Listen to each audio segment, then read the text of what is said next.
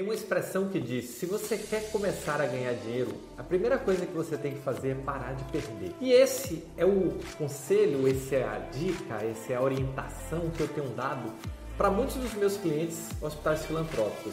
Vamos começar a parar de perder para a gente começar a pensar em ganhar? E necessariamente parar de perder dentro de um hospital filantrópico tem a ver com melhorar seus processos de gestão. Não tem por onde correr. É a única forma? Provavelmente não. Mas com certeza é uma que vai passar por aí qualquer resultado que você queira. E esse é o nosso papo de hoje: como parar de perder dinheiro nos hospitais filantrópicos. Olá, eu sou Roberto Gordilho e hoje nós vamos falar sobre como parar de perder dinheiro nos hospitais filantrópicos. E a resposta, ela é simples, mas é complexa. Ela é simples porque é fácil de dar e é complexa porque a execução nem sempre é simples. Não dá mais para pensar no mundo atual, no mundo moderno, no mundo competitivo, no mundo onde o cenário da saúde mudou completamente nos últimos anos você querer manter os mesmos padrões de governança, de estratégia, de operação, de processos, de tudo que você tinha antes. Isso, se antes já não estava funcionando, imagina agora com um cenário completamente diferente. Então, você precisa melhorar seus processos de gestão.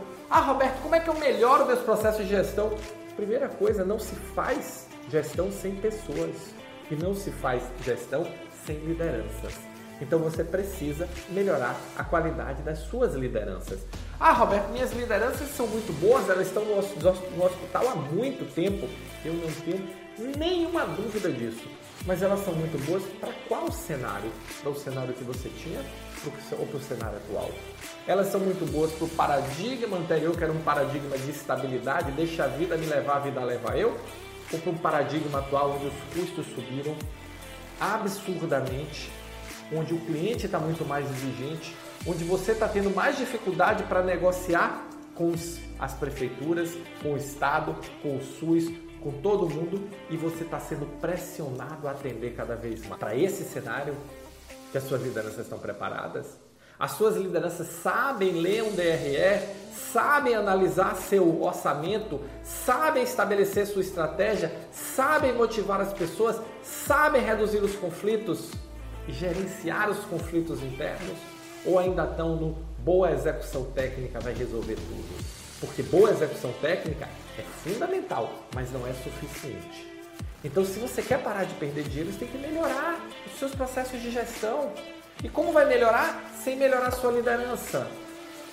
Não tem como.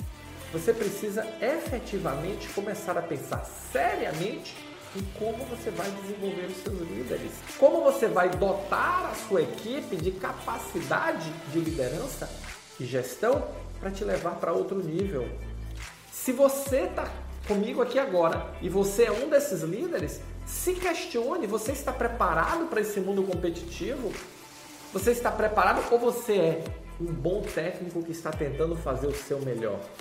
Mas eu tenho a mais absoluta certeza que se eu te instrumentalizar, se você se instrumentalizar, você vai se empoderar e o seu melhor vai ser muito melhor do que você imagina. Não adianta simplesmente achar que um, uma boa execução técnica é suficiente. Não, porque o desperdício não está aí. O desperdício está nos processos, o desperdício está na má alocação das pessoas, o desperdício está na politicagem interna, o desperdício está no dia a dia em que não é pensado sob a ótica da eficiência. E esse é o seu desafio como líder, como líder da organização, como gestor, como gestor de área, esse é o seu desafio. E eu não tenho dúvida que grande parte dos gestores não faz isso não é porque não quer, ele não faz isso porque não está preparado para fazer. E agora o desafio das organizações é preparar essas pessoas, até porque não tem opção. Não, ah, eu vou contratar de fora. Não tem quem contratar. O mercado não está oferecendo esse profissional que você precisa, que a sua organização precisa que você precisa se tornar. Então, vamos parar de achar que a solução para a sustentabilidade do filantrópico é todo mês, todo ano, tá passando pires na mão, chorando, pelo amor de Deus, nós vamos fechar. Você precisa fazer sua parte. E sua parte começa com desenvolvendo suas lideranças. Qual orçamento que você tem para este ano, 2022, segundo semestre, para desenvolver suas lideranças? Quanto você vai investir nisso? Ah, Roberto, eu não tenho dinheiro para investir nada. Não, não, não, não, não, não acredito. Você está investindo em tecnologia, você está investindo em equipamento, você está investindo em reforma, você não quer fazer. Não é prioridade. Não vem com essa conversa de que eu não posso investir nada, porque, na boa, eu não vi até hoje nenhuma só, por pior que seja a situação que seja, que não esteja investindo em alguma outra coisa. Então, é uma questão só de prioridade. E eu te recomendo, mude a sua prioridade e foco, porque o seu resultado, a sua sustentabilidade está nas pessoas, está nas suas lideranças. Tá bom? Então fica a dica de hoje ok? Se você gostou desse vídeo, se você curte meus comentários, se inscreve aqui no canal, porque agora nós vamos trabalhar uma série para ajudar os pequenos e médios hospitais e os hospitais filantrópicos como sair dessa enrascada que vocês estão, porque sustentabilidade é seu grande desafio para 2022, 2023, 2024. 24 não, 24 a gente já vai falar de crescimento, mas 22 e 23 você precisa resolver a sustentabilidade. E você como líder, como gestor, tem um papel importante nesse processo, tá bom? Valeu, muito obrigado e nos encontramos no próximo Momento Gestor Extraordinário.